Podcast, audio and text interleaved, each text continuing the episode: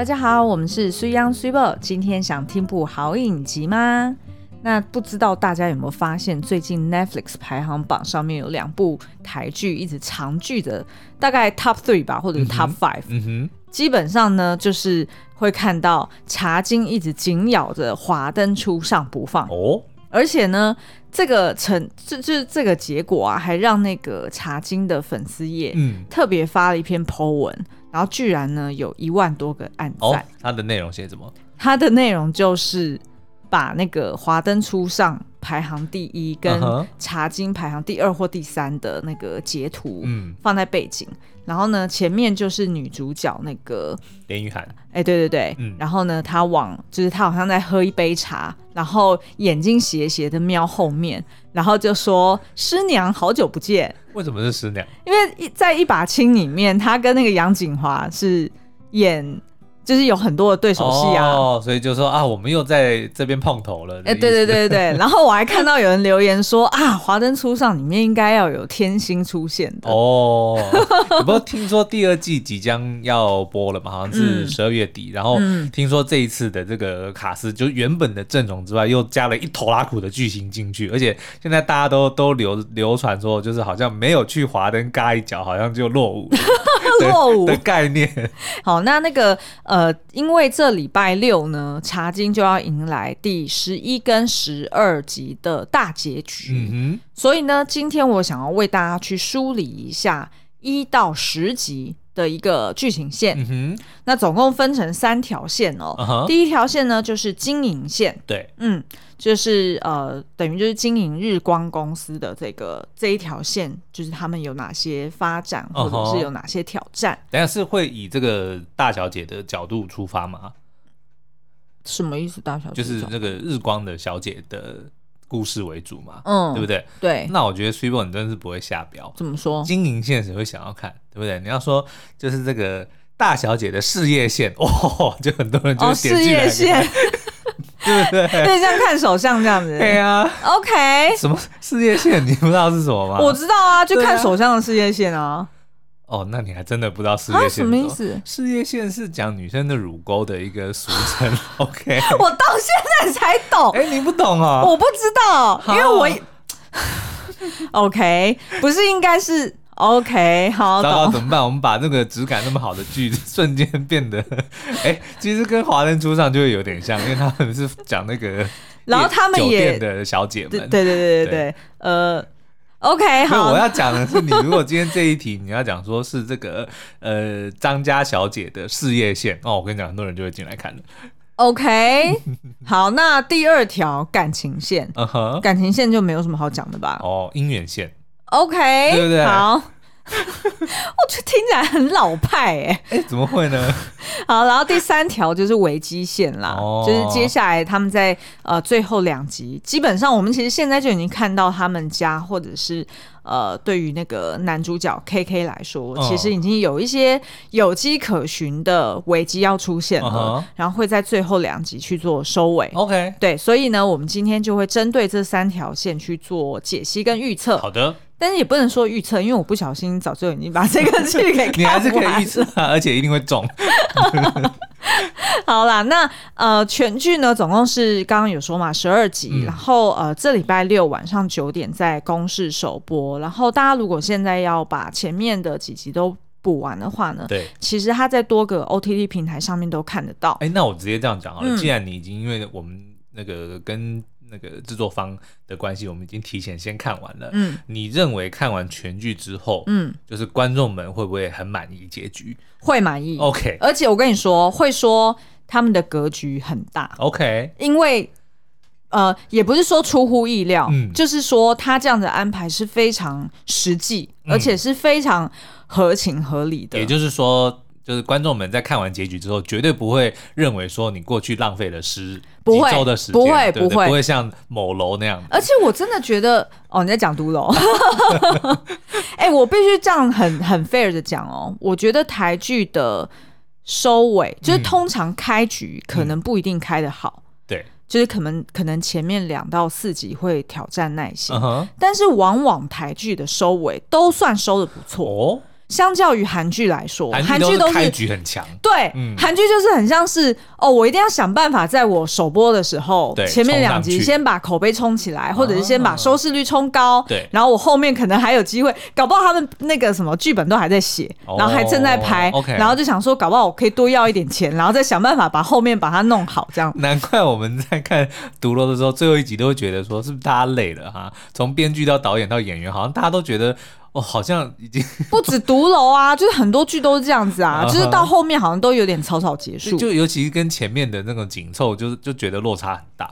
譬如说，像虽然是精神病，但也没关系。嗯，他算是还 OK，他算是还 OK，嗯，但是我们觉得他还是就是常常韩剧都会 along the way 布很多线，哦，对不对？然后有很多的。就都没有收尾，这样对，然后但是呢，最后都是好像就是虎头蛇尾，雷声大雨点小，然后大家就会觉得说，哈，我原本很期待这条线要怎么样怎么样，然后大家就脑补很多剧情，然后结果没想到到最后就这样子草草收尾。OK，但是茶经看来是会让大家非常满意喽。是的，是的，嗯嗯。好，那呃，我们呢之前在第两百一十八集有做过前导，所以如果还就是没有跟上查经的人，可以先去听听看这个吴雷前导，嗯，然后在这几天呢，赶快先追一下前面的十集，嗯，然后这礼拜六。再补最后两集。好的。那如果说呃你已经有看过的人，那你也可以去听我们第两百二十八集有聊过茶跟鸦片的历史，嗯嗯，就会对这个茶经的背景有更多的了解。那如果本来也有在追的人，那今天请放心，我们就是会讨论剧情，但是我们不会讲到最后的结局，就我们还是会保留这个你观影的乐趣哦。所以最后我们这个大小姐的事业线。会如何结束 啊？不是他的姻缘线会如何结束？大家还是要去收看完结篇。嗯嗯，好，那我们就先从他的事业线开始吧。好啦，那呃，剧情走到现在第十集呢，基本上就是在描述日光公司，也就是这个呃。呃，就是张家妇女他们家的这个，嗯、就是家族事业了哈。日光茶公司，他们呢转型做了绿茶。嗯，因为呃，原本呢，这个他们的这个张福吉这个角色，也就是呃女主角的爸爸哈，对，纪赏，他这个角色呢，跟日光公司的角色原型呢，他的部分灵感是取材自一九四零年那时候有一个北埔的茶商江阿兴的故事。嗯然后呢，当时江阿兴他们是有跟呃日本的三井农林公司合作，然后也透过呢英国的怡和洋行去出口红茶。嗯，那事实上呢，最活跃的时期，也就是大家后来在讲的茶金时代，对，他们家的出口量呢就占了全台的三分之一。嗯哼。所以呢，呃，在这个就是一九四九年呢，他们也建造了这个江阿新洋楼，也就是大家现在在看的这个剧，呃，就是本身的那个最主要的场景，嗯，就是那个江阿新，就是修复，然后并且后来从银行那边买回来的那个洋楼，对，就是由这个茶壶纪赏他本人去建造的，嗯，嗯，那所以。呃，对于张家来说呢，他们一直以来就是让他们名扬国际，然后也呃受到所谓的英国怡和洋行还有他们的这几个市场重视的原因呢，就是因为他们家的这个冠军茶，嗯，就是被呃小绿叶蝉咬过，然后有带有一点就是发酵味的那种，呃，不能讲发酵味，发酵味听起来有点。有点臭哈，不不会啊，发酵很多东西都是发酵味啊，cheese 也是发酵味啊，就臭啊，乐多也是发酵味啊，有一点酸酸臭臭的啊，好像我有点因人而异。好好，我应该不应该这样子形容的，应该是说被叮咬之后，因为是有口水嘛，所以的确是让它呃有点发酵，然后呃氧化之后呢，这个茶泡了就会有果蜜的香气，然后也就是被呃在剧中被称为叫做碰烘得，对，好，那呃其实呢，也就是。我们熟知的这个东方美人茶，OK，嗯，那呃，但是呢，他们本来是在红茶这一块领域，就是算是台湾的翘楚，然后也都是经营的有声有色。但是随着过呃，就是时间慢慢过去，他们就发现说，哎、嗯，他们好像呃，从央行那边下的订单怎么越来越少？对。然后呃，在自己的呃台湾的市场也发现，就是价钱好像被打的有点乱，嗯、所以他们其实做的有点辛苦哦。那再加上因为一九四九就是五零年代那时候，就是呃台湾政府国民政府调整汇率，嗯、所以的确这个对他们这种专门在做出口贸易的来说是一个很大的伤害了。然后变动性也很高，所以呢那时候他们就注意到。继续做红茶对他们来说有几个推力，嗯、像刚刚有提到的，就是呃，大家的价格有点打的比较乱。嗯哼。然后第二个呢，就是最主要竞争对手，也就是印度的这个，比如说阿萨姆红茶，好了，对，他们的产量呢，其实是呃，就是日光公司台湾这边能出口的百倍。哇，阿萨姆红茶让我想到小时候。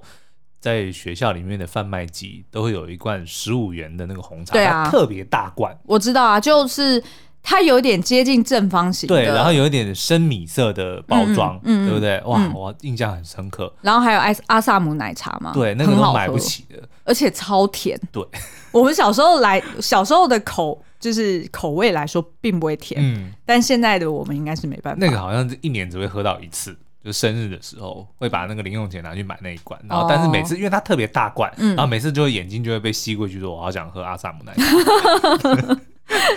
好，那这个呃阿萨姆奶呃不是阿萨姆红茶呢，那时候他们的产量不仅高哦，嗯，他们的价钱也都是呃台湾的价钱来三分之一，哦，所以非常有竞争力。那还卖那么贵，我而且重点是还很好喝，哎，是，哎，对啊，那所以呢，这个这个是一个最大的推力哦，嗯，然后再来，当然就是对于这个张家来说，因为呃需要。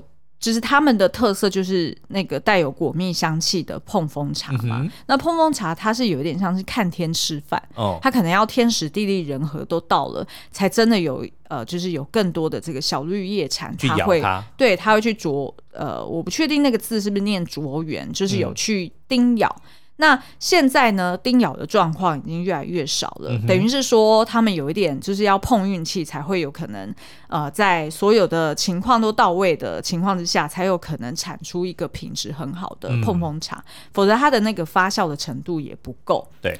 所以呢，就也有一些不肖业者，他会去做一些混装的，叫做翻装茶。我还以为他会自己去咬茶叶，学永恒族，就自己咬一咬啊，再吐进去。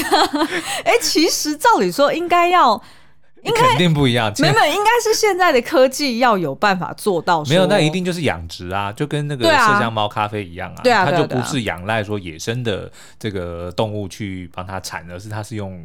那个养殖的方式啊，对对，对。啊、那所以呢，他们就呃发现，就是品质好的碰风茶也越来越少，可是呢，反而有同时间有更多品质差的碰风茶，嗯，在市面上去扰乱扰乱行情、啊，就是真的碰风，真正在碰风的茶，没错，对，所以呢，对于这个呃，就是英国市场来说，他也会觉得说啊，以前觉得很好的碰风茶，嗯、现在好像都他们叫做翻装茶啦，翻就是那个。土蕃的那个翻，uh huh, uh huh. 就是意思是说，是瞧不起那个洋人，oh. 然后觉得洋人是喝不出分别的，oh. 所以呢，我就随随便把它拼装，然后弄一弄，oh. 然后就跟你讲说，这个就是碰碰茶。所以对于这个英国市场来说，他可能也不愿意花更多的钱去买，嗯、因为他觉得他会受骗嘛。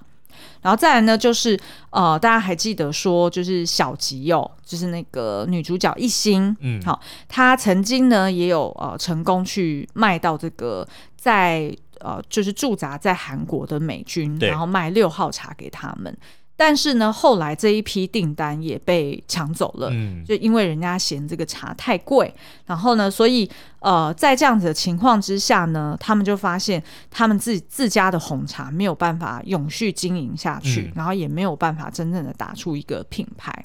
好，那所以后来呢，这个呃，就是小吉他就在呃，就是也认识了一位穆先生，是从呃中国来的，然后他也、嗯、因为他有做绿茶的 know how，所以也想要来呃，就是说服日光说，哎，你们要不要干脆就是转换跑道，然后改去做绿茶算了。对、那那时候其实一开始这个呃纪桑他是反对的，因为对他来说，我觉得当然第一点是。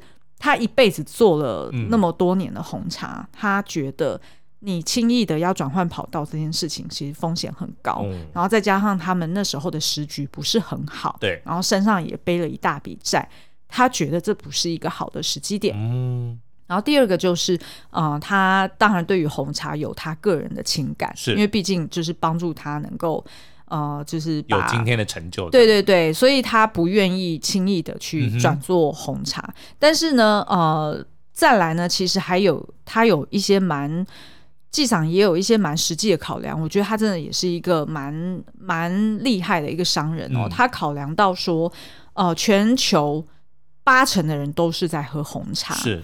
那绿茶呢？市场那么少，他觉得大家只会去，就是大家去抢这个绿茶市场，可能会做不大。嗯、他觉得那个饼不够大。对。那再来就是他考量说，他要转去做绿茶，绿茶的话，不仅仅是刚刚说的，他可能呃风险太高，他还要投入这个全部重新改变的制程，嗯、那些 SOP 啊，或者是设备啊、技术啊。呃，人才的经验啊，他觉得那些东西他都要重新再来过。对，那其实并不是他所熟悉的领域哦。嗯、所以其实一开始这个纪桑其实是非常反对的。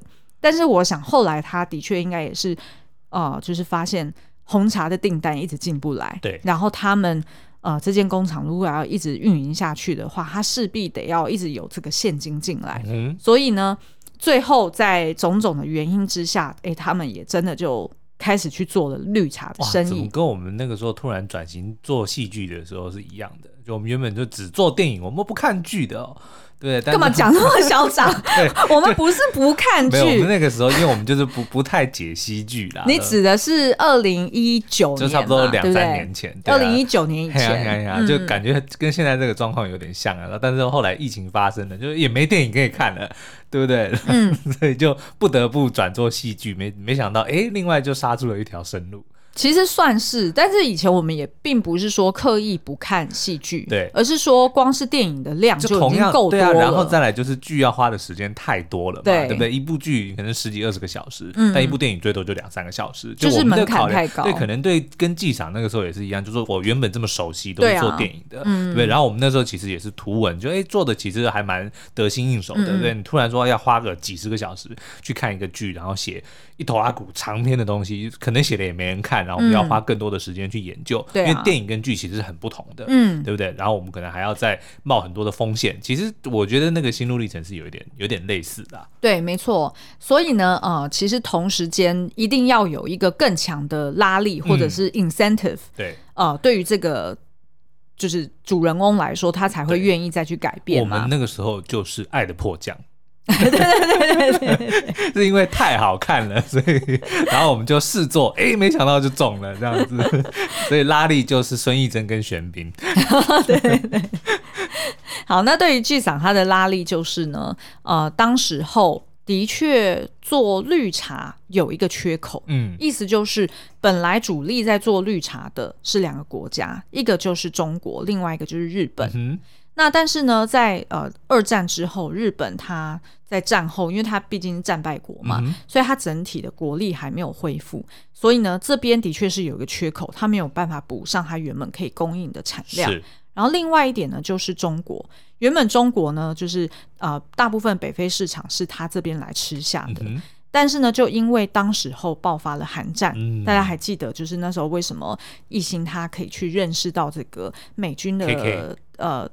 呃，跟 KK 无关，就是他那时候为什么可以认识到这个呃美国的将军，然后并且是试图去跟他卖这个六号茶，嗯、就是因为韩战爆发之后，美军也需要就是喝茶嘛。嗯，那呃，对于这个就是呃中国来说，他没有办法去补给，因为韩战的关系，嗯、他们当时也参战了，就中共，对对对，他没有办法。去补给哦，所以导致呢，中国也没有办法维持它原本的产量。那再来当然就是同时间要有呃强劲的需求，那主力就是在北非市场，譬如说摩洛哥啦、利比亚啦、呃突尼西亚啊等等哦，就是这些呃法属殖民地，嗯、他们喝绿茶的需求很强劲，就一年大概喝个七八百万镑。哦，所以呢，这时候就有一个先机出来了，等于是呃，人家有这么强的需求，但是原本的供应商对，嗯、所以台湾这时候就有看到有一个哎很强大的拉力，那是不是呃，对于这个 G 桑来说，然后还有小吉，他们就决定说，哎，接受这个木先生他们提供技术跟机器，嗯哼。让他们重新去学习，然后就开始转去做呃绿茶哦。但是他们第一次做的时候，其实差点失败，因为呃，毕竟第一个不熟悉，然后第二个是呃，他们也要确保说他们的来的茶精的量是够多的。嗯，茶精的那个精，我这边指的是草字头的那个精哦，是就是本身那个茶叶还没有制成之前的那些根茎叶的茎。根茎叶不是，是那个草字头，然后下面是一个青天青的青哦，嗯，根茎叶的茎。我就看这一集有没有人在底下留言骂你说，虽然不懂，就可不可以不要插嘴？哦，你在讲鬼灭那一集是是，我很生气。OK，为什么可以这样骂我？你明明就听得懂，就是观众们一定都听得出来，我是在做球给虽央回答问题耶，嗯、因为我们平常。就是这样子啊，就是一个人主力介绍他熟悉的作品，然后另外一个人就负责问一些很白痴的问题。但他问的白痴问题，我们并不是纯粹是说为了搞笑，嗯，而是说要帮助，就是平常可能没有看过那个作品的听众，对，他他。依旧心中可能会有同样的问题啊，嗯、我们是帮他问出来，居然说我没有做功课，气死人！好啦好啦，那所以呢，这个他们第一次在呃尝试做的时候，其实是差点要失败的，嗯、因为等于他们平常要收这些茶金的量可能不够。对，那他们那时候呢，就是呃一心呢，因为为了要确保说他的。就是他一定要赶出来这一批订单嘛，所以他还一度就是混了糯米哦，哇，对，因为他要让它的重量是有到的嘛。嗯、那所以呢，这个呃，就是在生产的过程中也有这样子的一个争议性。然后呢，另外一点就是呃，因为呢，政府他当时也是希望能够靠茶能够赚取大量的外汇，嗯，反正就是从国外赚钱的意思啊。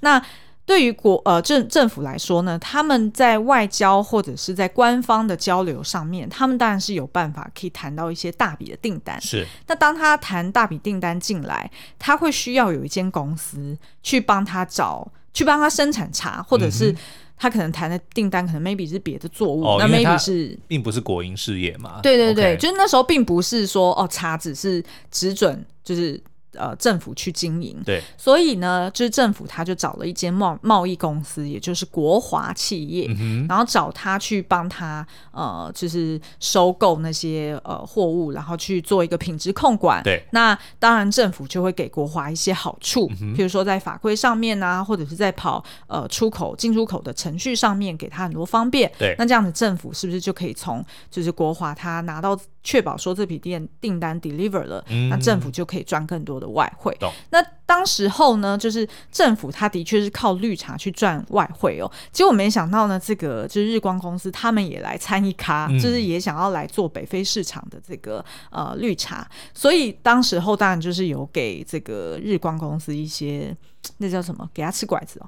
是这样形容吗？嗯、是吗？让他们吃亏了啦。哦，对对对，反正就是给搞一些小动作啦，然后让这个就日光不好做。那所以呢，第一次差点失败的这个呃结论呢，就是让艺兴意意料到说，就是其实在商场上面，嗯，其实不是那么单纯。对，不是说你只要有本事去要到订单，你有本你就有本事去。呃，补给这个产量，嗯，然后也不是说你有本事，呃，就是 deliver 这张订单，你就有本事好好的进出口，嗯，因为很多时候你可能是，呃。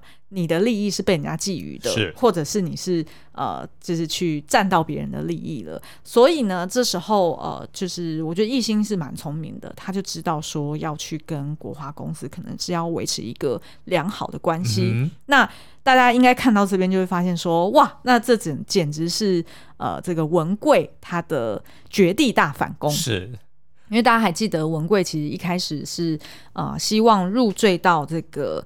呃，张家，然后是要跟艺兴在一起的，嗯、但是求婚被拒绝。呃，他是第二次求婚又被拒绝，OK，两次求婚被拒绝。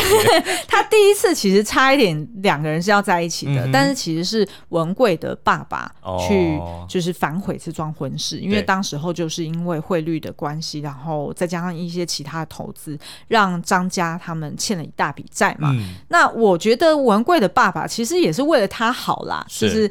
呃，觉得说不要惹祸上身，对对对，你何必要去入赘，然后又帮人家扛扛债务呢？嗯、所以就拒绝了这门婚事。但是文贵其实就是爱着奕欣的，对，然后他也很向往自己能够就是成为这个所谓所谓的张家少爷这样哈。嗯、那所以呢，文贵他就在国华公司里面，当然非常努力的去呃去表现，然后呃也在那边取得了一个很好的成就，所以让。啊，奕欣、呃、之后在经营绿茶市场的时候，其实是跟文贵要去 partner 在一起，哦、然后两个人一起。多亏了文贵的帮忙，才让他可以就是成功的，就是做经营起绿茶的这一条事业线。对对对，那其实我还蛮喜欢，就是第十集有一段剧情哦，我觉得安排的非常巧妙。就是呢，呃，那时候政府又在给国华另外一笔大单，嗯、就是说，哎、欸，我们跟利比亚又签了一大笔哦，那这个就是交给你。但是呢，上面的这个账面上的利润其实是很差的。嗯，那对于这个呃，就是文贵来说，他自己一个人是没有办法吃下来那么大笔病定订单，那同时间呢，他可能也是为了要去还人情吧，嗯，所以呢，他就决定说，哎，带着这笔订单，然后去找艺兴，对，希望日光公司呢可以跟他一起扛下这笔订单。但是我觉得这个呢，其实更多是出自于私情啦，嗯、他应该是希望可以跟日光有更多的互动，找个机会就是近水楼台嘛，对不对？对对对。那所以他那时候呃去跟艺兴谈的时候，艺兴那时候我觉得那一段戏很精彩，嗯，因为呢那一段戏其实。一心。摆出来态势就是你现在是要来求我吗？对，对，但是其实事实上大家也都知道，其实日光是缺订单的，嗯、所以其实文贵来也不算是求他。对对，所以当时候呢，艺兴本来是有想要 push back 哈，但是呢，文贵那时候就点出了一个盲点，就是说哦，我看你们也就是好像也没什么订单，你们你们应该也很需要这一笔订单吧？嗯、那何不如我们两个就还是要继续的合作？那后来艺兴呢就将计就计，就直接讲说那。我们是不是应该要去利用这一笔订单，然后跟政府谈，我们要有绿茶的议价权，就是把主控权拿回来。没错，既然政府已经都去答应人家利比亚了，对，总是也不能出包嘛，所以我们是不是应该要趁这个时候去跟政府谈，说，哎，你不能每次都是。来，然后就直接跟我说，哦，利润就是多少，然后 top down 那个就是定价就是多少，然后害得我们得要东砍西砍，然后做出一批可能品质不是很好的绿茶、嗯、交出去，也让国家丢脸。而且这样子也等于是说，也许做完这笔订单，人家下次就不跟你买了。是啊，他也发现说你买来的茶都是不好的。对啊，嗯、所以我觉得这场戏很聪明的是，他们安排了，就是呃到部长那边，然后直接呢就是。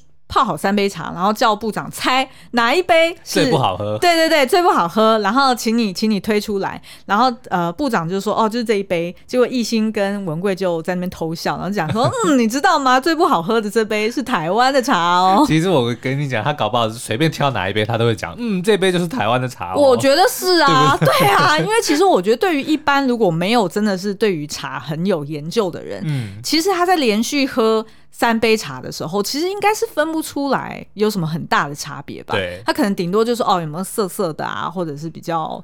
对啊，我们今天才把那个 马黑马黑马黑兄弟的那个马可波罗茶混了什么？嗯、混了铁观音，对，还蛮好，还蛮好喝的。对，大家一定会想说我们在乱喝什么茶？好，那所以呢，那时候呃，他们就很开心的，就是呃，跟这个政府讲说，你看吧，我们呢唯一的优势。就只是价钱，对，嗯、我们就只是低价。那可是呢，这件事情是很矛盾的。你居然要拿一个低价的东西，然后去赚大笔的外汇，嗯，那你这样不是白忙一场吗？对，对不对？就是大家也很辛苦，然后你还与民争利，那何必呢？于是呢，就跟这个部长讲说，我们建议应该要组一个联合出口台湾绿茶的联合小组哦，嗯、就是去规范底价。意思是说，你至少要让我们有得赚，然后至少要让我们的品质不会被呃牺牲掉。好、嗯，那所以呢，他们就呃组成这个小组，然后的确也被呃正式的授权这个这个权利哦。嗯、那但是呢，同时间他们也惹得就是其他的同业觉得很不满啦，是觉得他们两家是就是私相授受，对对，私相授受，嗯、然后垄断了这整个市场。但是呢，大家如果在这边就可以看到，就是第十集其实就有点出一段蛮重要的跟历史相关的对话，也就是应该就是在一九五二年，呃，那一年他们的绿卡绿茶出口量正式超过红茶。嗯哦、那这个在我们的第两百二十八集里面就有聊到哦。嗯，那再来呢，就是呃，接下来的剧情就会发展到说，纪桑他决定说他也要去参与这个。啊、呃，在伦敦的红茶参展，嗯哼，那大家一定会觉得很奇怪，他们不是已经在做绿茶了，为什么还要再回头去处理红茶的事情？对，那其实这边我觉得也很好，因为就是去表达说，呃，台湾在经营茶事业上面，事实上为了长久计，也，一定是要去发展品牌，嗯，然后打出一个高质感的呃产品，那这样子你才可以去守好你的。利润啊，或者是守好这个永续经营的一个呃原则嘛。那所以呢，就是呃，纪赏他当时候本来是一直很不愿意呃，就是拿这个原本阿土师就是呃在火场里面，应该我记得在第一集就过世的，就是那一位阿土师，嗯、本来是他的茶师，然后做了呃一款那个天皇茶，然后对于纪赏来说，那个是很宝贝的东西，对他就都把它密封着，然后不拿出来给大家品尝哦。那结果呢，就是因为那个怡和洋行的那个经理，他就来说，哎，其实你们家就是。嗯，你们的专长还是在红茶，嗯、就是这这时候有一个伦敦的啊、呃、展览。那事实上，如果你们可以参加，或许还可以把这个碰风茶的品牌给做得更好。对。那但是呢，原本纪桑他是不愿意去打破这个茶样，然后去泡茶给大家喝的，嗯、因为他觉得这个一旦打开，因为茶叶一旦打开就是氧化了嘛。对。那因为那位阿土师也已经不在世了，就是要是。没有人做得出来，就是世界上再也没有这个。对对对，就浪费掉了。所以他其实一直以来都是把那一杯给供在他的就办公室后面，嗯、然后供的高高，就很像排位，你知道吗？然后呢，其实有两个原因让纪赏他最后就是改变心意，决定说。好，就是让艺兴去试试看。第一个呢，就是文贵呢本来来到他们家，然后是要就是处理那个绿绿茶的事情嘛。嗯、然后那时候呢，文贵的第二次求婚已经失败了。对。然后我觉得文贵那时候的的。的态势跟态度其实蛮妙的，他就是来，然后也在那边讲说啊，就是干嘛要去参展啊？何必呢？就是哎，台湾茶就是这样嘛，嗯、何必做什么品牌？然后让艺兴在那边就是很不爽。对，那对于这个文贵来说呢，他讲了一句话哦，我觉得是让这个纪赏他呃改变心意。嗯，就是他说开门七件事是什么？柴米油盐酱醋茶。对。所以呢，茶就是放在最后一个。哦。啊，你们家茶是放在哪里？放在厨房。对。所以茶就是一个没有价值的东西。嗯。所以他就认为说，没有价值的东西，你还跑到那么那么遥远的英国，然后去跟人家参展，白忙一场做什么？那还倒不如就是好好利用它赚钱就好了。所以对于呃这个张家来说，他们跟文贵的价值观其实是完全不同的。文贵就是把茶当做是一个手段，对，当做是他成功，或者是他可以去取到异心，或者是他可以证明他自己能力的一个手段。对文贵来说，可以不是茶，任何东西他都 OK，没错。今天如果是咖啡，他也可以。是的，是的。嗯、但是对于张家妇女来说，他们就是爱茶，对，所以他会觉得说，哈，我这么宝贝的东西就被你讲到一文不值，嗯、所以那时候纪赏其实就已经有一点动心了。对，然后呢，再就是当天晚上那个。呃，就是艺兴他去把那个茶叶茶样拿下来，然后在那边东摸摸西摸摸，然后被纪赏看到，然后那时候艺兴又在想办法去说服纪赏，他就跟纪赏讲说，人家英国啊，就是这个国家一片茶叶都没有，就是他们不生产茶的，他们都是在印度产茶，或者在其他他们殖民地产茶。那为什么人家不产茶的，他可以养出这么多百年品牌？嗯，立顿。哎，对，就是 对对对，就是为什么？哎，Twinings 还是 Twinings？应该是 Twinings。OK，就为什么人家可以养出这么多的品牌？那所以这个对于纪桑来说，他就会觉得，哎，好像也是。而且呢，就是把阿土师供供的这么高，像排位一样，嗯，全世界都没有人知道阿土师有多厉害。这个对于纪桑这种重感情的人来说，他更加觉得不舍。对，然后就决定说把这个茶样给打碎，然后让这个呃。艺兴呢，他们可以重新复制这个茶。然后他讲了说：“看好了世界，我们只示范一次。”哎，好像还蛮适合的。对，对，对，因为我只有一盒。对。好，那在最后两集呢，就会是呃参展这件事，就会是一个很重要的剧情转折点了哈、嗯嗯。然后再来呢，我们来聊聊感情线。其实感情线呢，我如果看就是在网络上面搜寻的话，其实我觉得呃。对于艺兴来说，大家同时间也喜欢文贵，嗯，也喜欢 KK，所以现在已经是剩下二择一了嘛。就只剩下两个可能了，是不是？我可以跟你说，其实已经是没有所谓的可能不可能了。嗯、但是呢，Along the way，大家其实都会在那押宝说，哦，我比较喜欢什么呃什么新贵派这样子，哦、就是、就是新贵配在一起，嗯、或者是什么新 K 什么 EK 派之类的、就是大家就会在那边下注哦。但是其实呢，应该到第十集，大家应该已经看得出来了，哦、基本上艺兴他就是没得选。嗯，为什么说没得选呢？我们先讲他跟文贵好了。其实他跟文贵很妙，文贵来提亲过两次，对，然后也都失败。那对于文贵来说，他有点无法理解，因为他会觉得说，嗯，我都已经这么就是这么成功了，我等于是在外面，不管是在在台湾银行、在政府单位，还是在整个茶界哦，嗯、我都是话最也。Get 当的人、嗯，那为什么我现在来提亲，你们还不愿意呢？那事实上，对于这个呃，就是艺兴来说，他其实是，我觉得他其实是对文贵从头到尾都没有过感情哦。他对文贵一开始、就是、是那方面的感情，对，嗯。然后呢，他对文贵呢有一点亦敌亦友。OK，意思是说，他觉得跟文贵有点像是。呃，如果大家有一个共同目标，我们是可以合作的，嗯、然后是合作的不错，默契也很好。但是共同利益消失的时候，可能就很难说了。是、嗯、因为我觉得他跟文贵应该算是价值观蛮不同。就像刚刚说的，文贵他对于茶是把它当做是一种手段，嗯，那但是对于艺兴来说，茶是呃他跟他父亲的一个最重要的东西。对对对、嗯，然后而且呢，他是希望把茶能够做得更。永续发展、嗯，然后它可以打出一个世界唯一的一个品牌，okay, 而不是不需要一定要做到第一。但是对于文贵来说，他的那种就是他的价值观，可能就是那种希望冲第一的人。嗯、但是艺兴来说，他是希望做的精且巧，对，而不是说我只是追求一直大量大批的这个、嗯、那叫什么？就是以前不都是讲说，就是那种很大批的 turnover，、嗯、就是那种。只是很消耗性的销售，哦，对不对？他要的是真正有价值的，然后而且我永续经营的，对对，我从中还是有很好的一个利润标准的，嗯嗯。那所以我觉得他跟文贵基本上在价值观上面就不是很不是很合拍啊。那难道最后的就选项就是，所以 KK 基本上已经。没了，KK 其实某种程度，那所以剩下就只剩下是要么就是文贵，要么就是都没有了哦。对啊，因为反正一对于一心来说，我觉得他没有差、欸哦，因为他其实就呃跟文贵讲得很清楚，他跟他只是一个合作上的默契。对，然后呢，他其实我自己也觉得他有一点瞧不起他，我觉得，哦、因为他觉得，我觉得我猜测他认为文贵做很多事情都只是。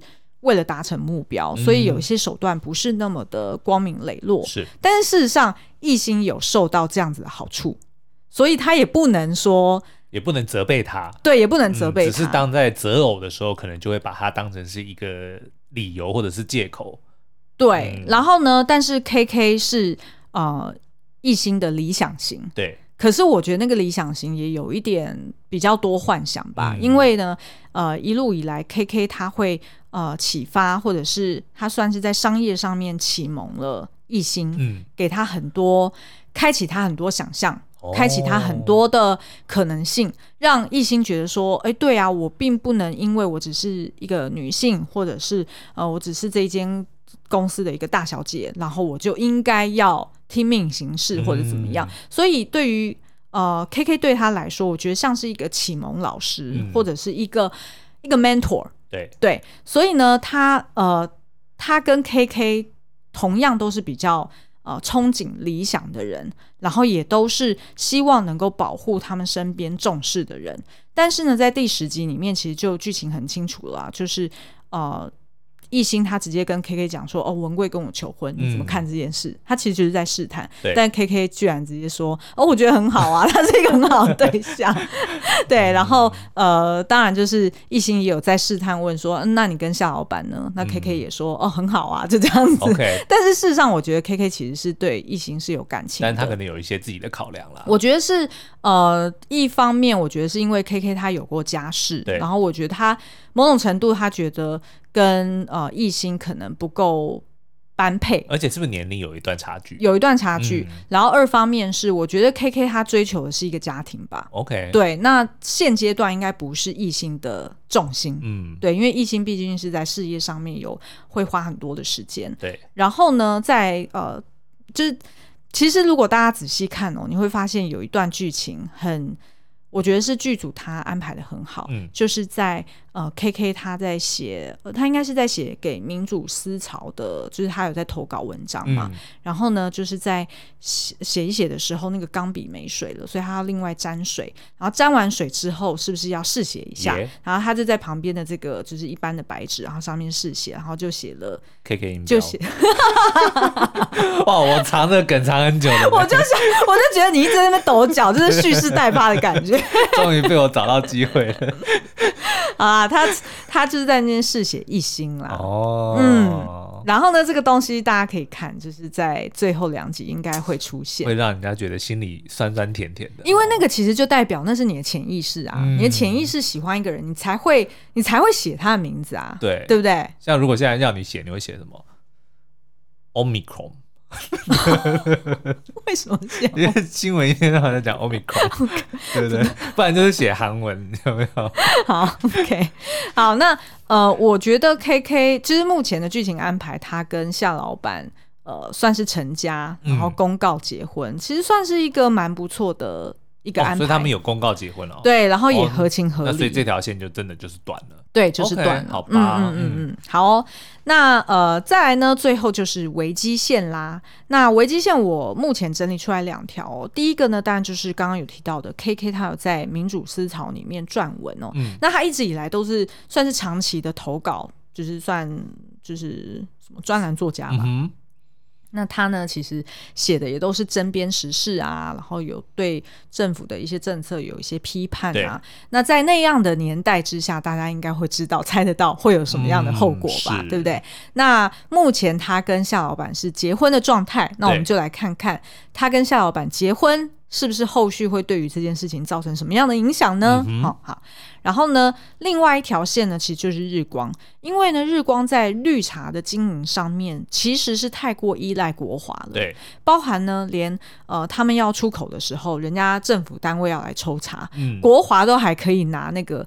我是要抽查哪几箱的那个箱号，我都可以事先给你答案了，哦、就有点像直接就是作弊，球员兼裁判，对对对，就直接给你了。嗯、所以其实我觉得少了，如果日后有任何的状况，政府又要再度与民争利还是怎么样，嗯、对于日光来说是风险非常高的，OK，对不对？因为它等于是在一个就比较人治或者是比较没有法法治的，嗯。的。